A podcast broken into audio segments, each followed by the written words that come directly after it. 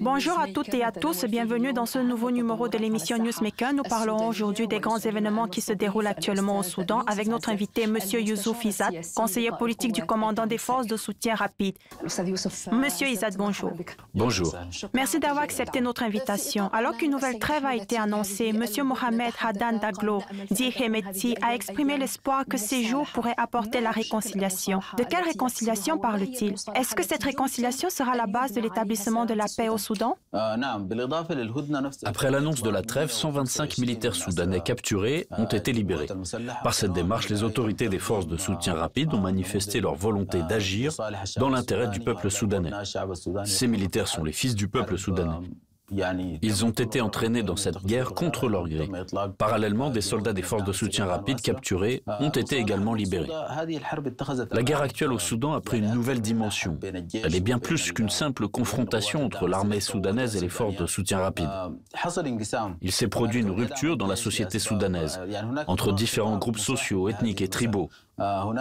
Il y a eu des tentatives de mobilisation de certaines catégories de la société soudanaise contre le FSR. C'est à cause de ça que s'est produite cette rupture au Soudan. Mais nous n'avons pas besoin de cela. Nous voulons la réconciliation entre toutes les couches de la société. Nous ne voulons aucune division. Le peuple est en dehors de ce conflit, il n'y participe pas. Il faut consacrer tous les efforts au bien-être du peuple soudanais. Il est important de soutenir la transition du pouvoir à la société civile, de respecter tous les droits civils et de remédier aux problèmes principaux qui ont mené à la guerre au Soudan. Nous voulons que notre peuple soutienne précisément ce processus et pas seulement l'armée ou les FSR. Antonio Guterres est dit préoccupé par le fait que ce conflit a commencé à devenir interethnique, intertribal. Quelles mesures les FSR peuvent-elles prendre pour éviter une guerre tribale dans le pays? Khartoum est loin d'une guerre tribale. La mentalité des habitants de Khartoum est tout à fait différente. Les différences et les désaccords tribaux y ont été effacés depuis longtemps. Cependant, dans d'autres régions, comme au Darfour, qui est en état de guerre depuis 20 ans, il existe un clivage politique profond. Un clivage ethnique. C'est pourquoi les services militaires spéciaux et d'autres en ont profité et ont joué leur rôle pour entraîner des tribus dans les violences, comme cela a été le cas à El Genena, à Koutoum et dans d'autres régions du Darfour. Mais le bon sens a finalement triomphé. Tous les habitants du Darfour se sont élevés contre la violence, contre la guerre tribale. Les intellectuels de cette région ont fait une déclaration dénonçant la création d'une armée tribale et la guerre civile. Ainsi, le projet hostile a été déjoué. Oui, il y a eu des violences, notamment à El Genena, il y a eu des morts, mais le peuple du Darfour qui a vécu 20 années de guerre, est devenu plus conscient, plus mûr. Il ne se laisse plus faire par ceux qui aspirent à jouer aux jeux anciens, à semer la violence au Darfour et à utiliser la région à leur propre fin. Les forces de soutien rapide ont joué un rôle positif pour aider les habitants du Darfour à ne pas céder aux provocations. Lorsque Hemeti a appelé à une trêve, il a dénoncé les actions illégales à l'encontre de la population civile soudanaise, y compris de la part des FSR. Qu'est-ce que cela signifie du point de vue politique et institutionnel c'est vrai, des violations ont été constatées, pas seulement à Khartoum. Certaines actions ont été planifiées à l'avance, avec l'aide des services spéciaux et d'autres individus pour discréditer les FSR aux yeux de la population si les FSR avaient pris le contrôle de la ville. Cependant, il faut admettre que certains militaires des FSR ont enfreint la loi. Ils ont été arrêtés. Les autorités des FSR ne justifient en aucun cas de telles violations. Mais des actions illégales similaires ont été commises, par exemple en Irak par l'armée américaine. Cela arrive pendant une guerre. En temps de guerre, il est impossible de garantir qu'aucun des milliers de militaires ne commettra d'actions illégales. et que tous respecteront les droits de l'homme et la législation. Les forces de soutien rapide ne sont pas la police. Elles ne sont pas conçues pour effectuer les missions de la police. Les FSR n'ont pas l'expérience de la guerre urbaine ni de la gestion d'une municipalité. Les FSR n'étaient pas prêtes à de tels combats et n'avaient pas prévu d'en mener. Obligés de participer à des combats, les FSR ont simplement établi petit à petit leur contrôle sur 95% du territoire de Khartoum. Les soldats des FSR ont dû apprendre à interagir avec la population civile et à administrer la vie urbaine. De toute façon, les FSR essaient de protéger la population civile, les habitations, les établissements de la ville. Elles ont également défendu et gardé les sièges sociaux des banques et des entreprises. Plusieurs banques et entreprises qui n'étaient pas sous la garde des FSR ont été pillées. Par conséquent, le peuple soudanais a subi des pertes matérielles considérables. Vous avez touché un sujet, à mon avis, très important. Vous avez dit que les forces de soutien rapide n'étaient pas prêtes à ces événements et ont été entraînées dans cette situation. Mais selon les médias mondiaux qui ont couvert ces développements, tout a commencé par les actes des FSR à Khartoum. Et c'était bien les FSR qui ont entamé ces heures.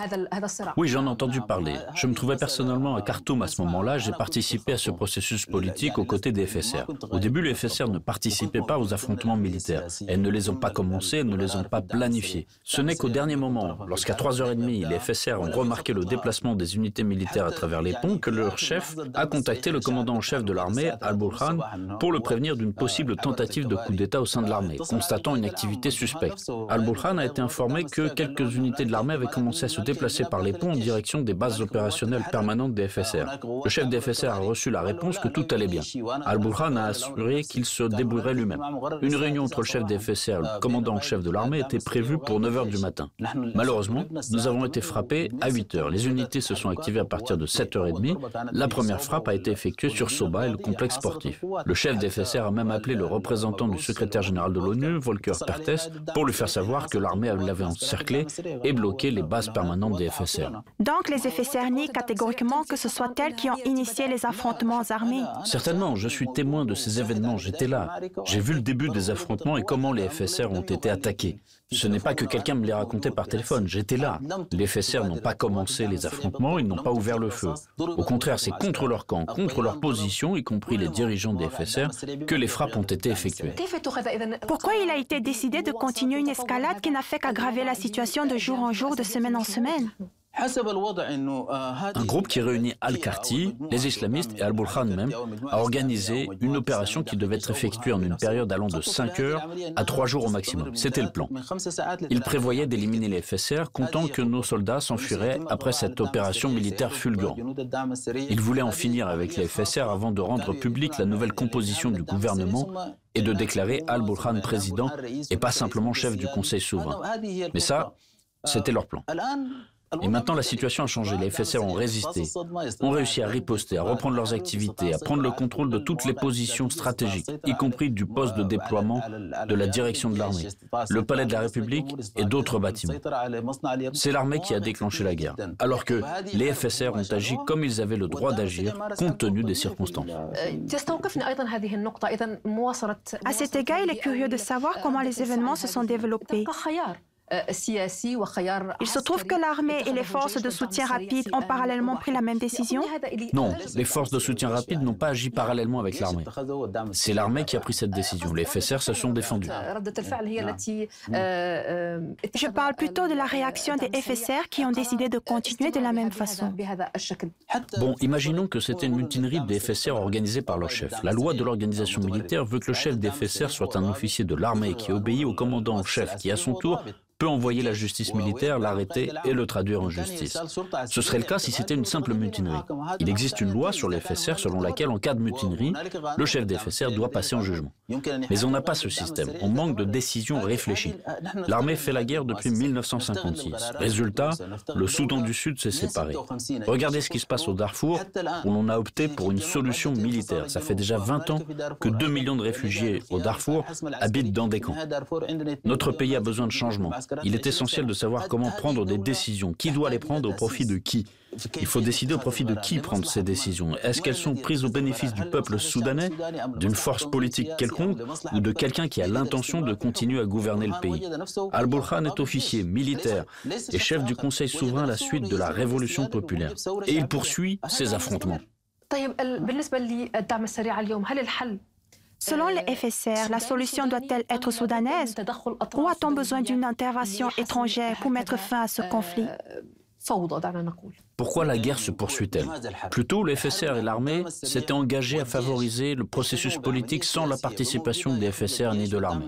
On pensait créer une armée unie et transférer le pouvoir à la population civile. Cependant, dans l'armée, il existe un courant islamique qui a des sympathisants parmi les civils. Ce mouvement, de la même manière que Daesh, empêche la transition du pouvoir. C'est ce qu'ils ont ouvertement déclaré pendant le ramadan. C'est bien eux qui ont poussé l'armée à ces actions. La solution à la crise soudanaise ne peut être que politique. Ce n'est pas un conflit entre Emeddi et Al-Burhan ou entre l'armée et les forces de soutien rapide. C'est une crise du système au Soudan. Donc on a besoin d'un dialogue intersoudanais qui aboutira à un accord sur le type de gouvernement de l'État, sur une armée unie, sur la création d'institutions publiques pour protéger le peuple soudanais des guerres dont il souffre depuis des décennies. Dans ce contexte, Hemeti a annoncé que les pourparlers à Jeddah avaient été reportés jusqu'à la fin de la fête. S'agit-il d'un report de plusieurs jours ou de plusieurs semaines? Existe-t-il des accords en vertu desquels il aurait fixé cette date bien qu'elle ne soit pas très précise? Proposée par les États-Unis et l'Arabie saoudite, l'initiative des pourparlers à Jeddah avait pour objectif de parvenir au plus tôt à un cessez-le-feu et de mettre fin aux hostilités. Mais l'initiative n'a pas atteint le niveau de médiation qui aurait permis de régler le conflit politique et la crise généralisée au Soudan. Nous cherchons à ce que les pourparlers à Jeddah deviennent une plateforme de résolution de la crise politique, parce que pour trouver une solution politique, il faut régler les causes politiques à la racine de la crise. Quelles mesures faut-il prendre pour arriver au moins temporairement à un cessez-le-feu avant de lancer un dialogue politique? Contrairement à d'autres initiatives ratées, les pourparlers à Jeddah ont plusieurs fois abouti à un cessez-le-feu. Les partis ont-elles respecté leurs engagements ou non C'est une autre question. Le succès de cette initiative réside dans le fait qu'après moins d'un mois de conflit, les partis ont réussi à s'asseoir à la table des négociations et négocier un cessez-le-feu a signé un accord en ce sens, a créé un comité d'observation chargé de surveiller le cessez-le-feu. Des actions sont entreprises sur le terrain, il faut les poursuivre. Un cessez-le-feu permanent est impossible sans résolution des problèmes politiques. Une trêve permanente dépend directement de la résolution des causes politiques de la crise. Certes, il est possible d'obtenir des trêves temporaires afin d'engager le dialogue, mais le cessez-le-feu n'est possible qu'en trouvant une solution politique au problème. Le conflit à Khartoum n'est pas unique en son genre. Le peuple soudanais a vécu plus d'une crise. C'est pourquoi nous voulons que ce conflit soit le dernier. Et pour cela, il faut remédier aux problèmes politiques. Voilà ce à quoi nous aspirons. L'Union européenne et tous les pays qui veulent apporter leur aide dans le règlement de la crise doivent soutenir les pourparlers de Jeddah et apporter leur contribution afin que Jeddah devienne une plateforme pour parvenir à une solution globale à la crise soudanaise. Est-ce que, selon les FSR, les pourparlers à Jeddah annulent toutes les autres initiatives, à savoir l'initiative arabe ou africaine? Pour le moment, il n'existe aucune autre initiative arabe, à part celle des négociations de Jeddah. Nous n'avons entendu parler d'aucune autre initiative arabe. Nous voyons positivement l'initiative africaine proposée par l'autorité intergouvernementale pour le développement, de même que les autres initiatives. Mais leur travail va à l'encontre de notre position.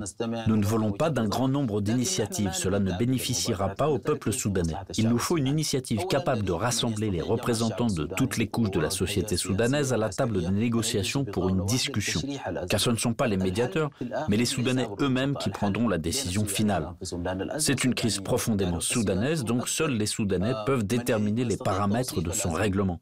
Nous avons entrepris bien des tentatives, dont l'accord global de paix, l'accord d'Abuja, les pourparlers à Doha et au Caire. Mais toutes ces tentatives ont échoué. Peut-on comprendre de votre réponse que les forces de soutien rapide proposent de lier toutes les initiatives aux négociations à Jeddah pour leur donner du poids? Oui, jusqu'à aujourd'hui, nous... Des contacts directs entre Al-Bourhan et Hemeti sont-ils possibles dans le cadre de cette initiative ou d'une autre? Cette question a été soulevée par l'autorité intergouvernementale pour le développement qui a proposé de commencer le règlement de la crise par une rencontre entre Emeddi et Al-Burhan.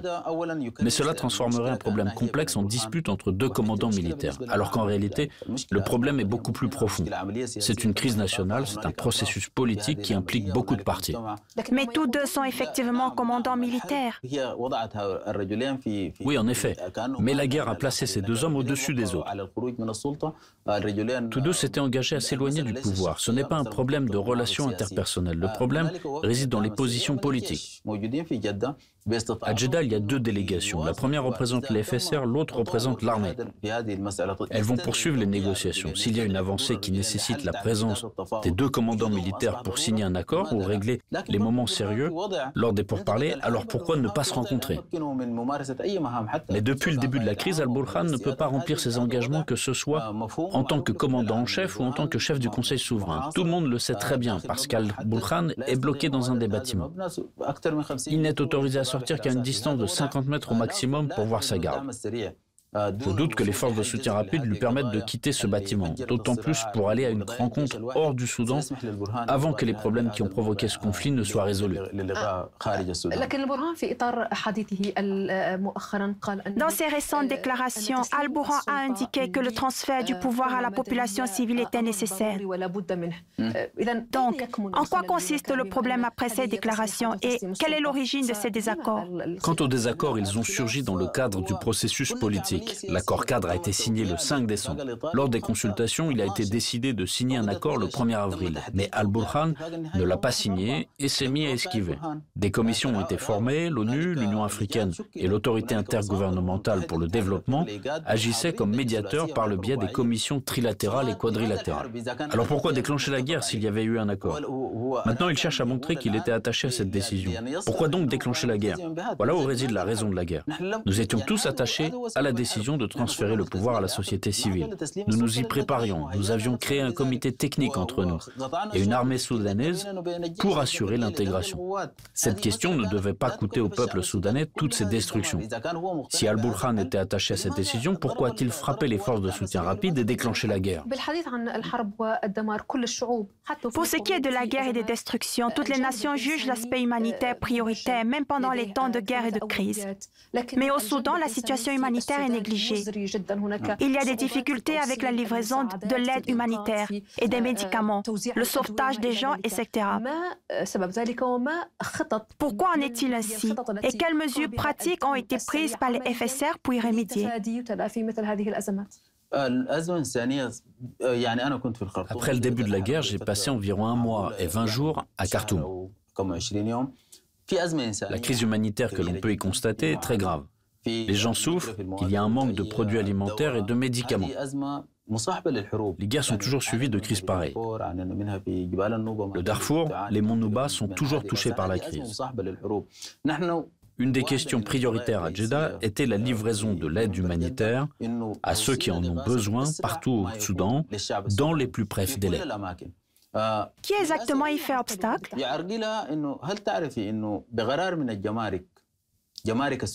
Vous savez que beaucoup dépend de ce qui sera décidé par le service des douanes soudanais qui est complètement détruit. L'aide humanitaire est bloquée à Port-Soudan depuis déjà deux mois parce que les procédures douanières sont inachevées. Beaucoup de pays, y compris le Qatar ou les pays européens, ont envoyé de l'aide. Aujourd'hui, des tonnes d'aide humanitaire et de médicaments se trouvent à Port-Soudan. Mais on ne les laisse pas passer pour faire croire aux habitants de Khartoum et des provinces de l'Ouest touchées par la guerre que les forces de soutien rapide n'arrivent pas à livrer l'aide humanitaire.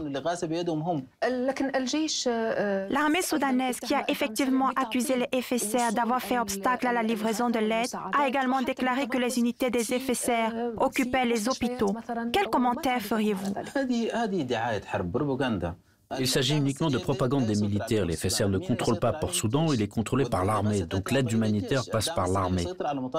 Les FSR contrôlent l'aéroport international de Khartoum qui ne fonctionne pas. Il faut réparer la tour de contrôle, elle a été bombardée assurer les moyens de communication pour la navigation aérienne, les FSR n'ont pas de port en tant que tel, il n'y a que l'aéroport. Quant à l'occupation de bâtiments, etc., les FSR contrôlent tous les états-majors militaires de la province de Khartoum, y compris ceux du centre. Ils contrôlent également l'état-major des forces antiaériennes, le bataillon de stratégie, le quartier général de réserve et d'autres quartiers généraux partout dans la province de Khartoum. Pourquoi les FSR devraient se saisir des hôpitaux? C'est la question. Cette question a été posée via les médiateurs et on a demandé au FSR de quitter les hôpitaux. Nous n'avons pas l'intention de confirmer les allégations selon lesquelles les FSR s'emparent des hôpitaux. Une commission spéciale de cinq membres de l'armée, de cinq représentants des FSR et de cinq représentants d'organisations neutres a été formée pour déterminer où exactement les FSR occupent les hôpitaux. La commission a présenté aux médiateurs un rapport selon lequel il n'y avait aucun signe de présence militaire des FSR dans les hôpitaux. La question est résolue. Ont besoin de quelque chose pour continuer la propagande. À votre avis, comment la situation humanitaire va-t-elle se développer à Khartoum, disons dans les prochaines semaines? Peut-on s'attendre à une amélioration ou la situation continuera-t-elle de s'aggraver? À ce jour, nous faisons des efforts et nous continuerons d'en faire. Nous sommes prêts à coopérer avec tous ceux qui peuvent livrer de l'aide humanitaire et ceux qui sont prêts à la protéger et à la distribuer. Nous sommes prêts à garantir la sécurité des représentants de toutes les organisations humanitaires et autres qui distribueront de l'aide dans l'intérêt de notre peuple et non pas dans l'intérêt de personnes en particulier. Nous avons ouvertement déclaré notre bonne volonté, nous avons défini par quelle voie l'aide peut être acheminée et nous sommes prêts à coopérer. Nous avons un comité humanitaire prêt à collaborer avec toutes les parties qui envoient de l'aide. Il y a aussi un problème d'obtention des visas aux frontières avec l'Égypte. Aujourd'hui, faute de solution à ce problème, des milliers de personnes attendent leur visa. Nous avons proposé de créer des centres d'hébergement temporaire. Pour que les citoyens soudanais n'aient pas besoin de traverser la frontière égyptienne, nous voulons créer des centres d'hébergement temporaire qui seront équipés de tout le nécessaire. Ce ne sont pas des camps de réfugiés de personnes déplacées, mais des centres où les citoyens pourront se loger jusqu'à la fin de la guerre et recevoir des soins, de la nourriture et de l'eau. Notre peuple est fier, il ne doit pas être humilié. Tel est notre objectif actuel. Mais parler de centres d'hébergement temporaire signifie que la guerre durera encore longtemps, n'est-ce pas? Personne ne sait combien de temps durera la guerre, car sa fin dépend de la résolution de certains problèmes. Même l'armée, qui a perdu ses quartiers généraux et ses principaux au centre cherche maintenant à les récupérer. Donc elle va continuer à se battre pour reprendre le contrôle des positions dans les zones centrales occupées par les forces de soutien rapide. Mais l'armée continue de perdre ses positions une par une. Personne ne sait donc quand la guerre se terminera. On sait que les forces de soutien rapide se sont emparées d'une caserne de police dans le sud du Soudan. Est-ce que cela signifie que le conflit s'étend ou est-ce que les FSR cherchent à obtenir des atouts supplémentaires pour renforcer leur position lors des négociations Non, la position des FSR est bien connue. L'armée perdu ses infrastructures non seulement à Khartoum, mais aussi dans d'autres provinces, en particulier dans les provinces de l'Ouest. Ce n'était pas une caserne, mais un camp de l'unité centrale de réserve de police. Elle a été créée dans les années 70 en tant qu'unité des forces de l'ordre. Pour faire simple, disons qu'il s'agit de la police qui disperse les manifestants à l'aide de matraques. Mais cette unité a été transformée en unité de combat. Ce n'est même plus la police. Même la qualité de son armement ne correspond pas aux attributions de la police. Malgré cela, les FSR ont refusé d'entraîner la police dans le conflit. De nombreuses déclarations et avertissements ont été faits à ce sujet. La police ne peut pas être partie prenante au conflit. Elle doit être neutre. Mais les dirigeants de l'armée ont insisté pour que la police soit impliquée dans le conflit. C'est pourquoi ils ont même remplacé le chef de la police. Les dirigeants de l'armée sont même soupçonnés d'avoir éliminé le chef adjoint de la police parce qu'il avait refusé d'entraîner la police dans ce processus. Il s'agit donc d'une unité de combat armée de chars, de véhicules blindés, de roquettes, et non d'une unité de police ordinaire. Néanmoins, cette unité a insisté pour participer aux opérations militaires et par conséquent, les FSR ont dû agir en vertu du principe de légitime défense. Monsieur Izad, lors de votre visite en Europe, avez-vous eu des rencontres Comptez-vous sur le rôle de l'Europe dans le règlement de la crise Oui, ce n'est pas ma première visite en Europe. Nous sommes en contact permanent avec les pays européens. Je pense que les pays de l'UE, la France, l'Allemagne, la Norvège, la Belgique peuvent contribuer au règlement de la crise. Depuis de nombreuses années, ces pays sont conscients de ce qui se passe au Soudan et ont proposé des solutions qui pourtant n'ont pas abouti. Aujourd'hui, nous recherchons une solution globale à la crise soudanaise afin de mettre fin à la guerre au Soudan, de remédier aux causes profondes de la guerre, d'établir un État et de le mettre sur la voie de la paix et du développement, de sorte que nos citoyens puissent vivre en paix dans tout le Soudan. C'est notre vision, partagée par de nombreux pays. Passons aux relations internationales. Avant même la guerre, M. Al-Bouran s'est dit ouvert à la normalisation des relations avec Israël dans le cadre des accords d'Abraham. Quelle est votre position à ce sujet D'abord, nous saluons toutes les relations, que ce soit avec Israël ou tout autre pays dans le monde. Le Soudan a longtemps vécu dans l'isolement, ce qui a causé beaucoup de souffrance au peuple soudanais. Nos banques ne peuvent pas fonctionner correctement. La compagnie aérienne Sudan Airways est détruite. Sa flotte aérienne est hors service en raison d'une pénurie de pièces de rechange. Tout cela s'est produit parce que l'ancien régime a soutenu le terrorisme pendant 30 ans, a permis à des organisations terroristes d'entrer dans le pays et l'a isolé. Donc vous êtes ouvert à de telles relations? Oui, nous sommes ouverts au monde entier, mais les accords, y compris ceux d'Abraham, doivent servir les intérêts du peuple soudanais. Nous devons établir des relations entre les pays sur une base d'égalité et nous faire en sorte que ces relations répondent aux intérêts de l'autre partie au détriment du peuple soudanais. Personne ne peut utiliser ces relations à ses propres pour rester au pouvoir. Nous ne le permettrons pas. D'autant plus que le Soudan a une triste expérience de la division. Il aurait dû vivre dans la prospérité et être ouvert au monde. Mais les Soudanais ont été trompés par les promesses américaines. Aujourd'hui, les Soudanais craignent plus que tout que le conflit se prolonge et, comme certains l'affirment, que le Soudan soit divisé. L'intégrité du Soudan représente-t-elle une ligne rouge pour le FSR Écoutez, le peuple du Soudan du Sud a effectivement choisi de faire sécession. Il l'a fait pour de nombreuses raisons. Nous ne devrions pas nous limiter à parler de conspiration ou de complotisme. Lorsque al-Béchir et al-Tourabi sont arrivés au pouvoir avec le projet islamique, ils ont déclaré le djihad contre le peuple du Soudan du Sud, contre le mouvement social qui luttait pour le développement, l'égalité et la justice.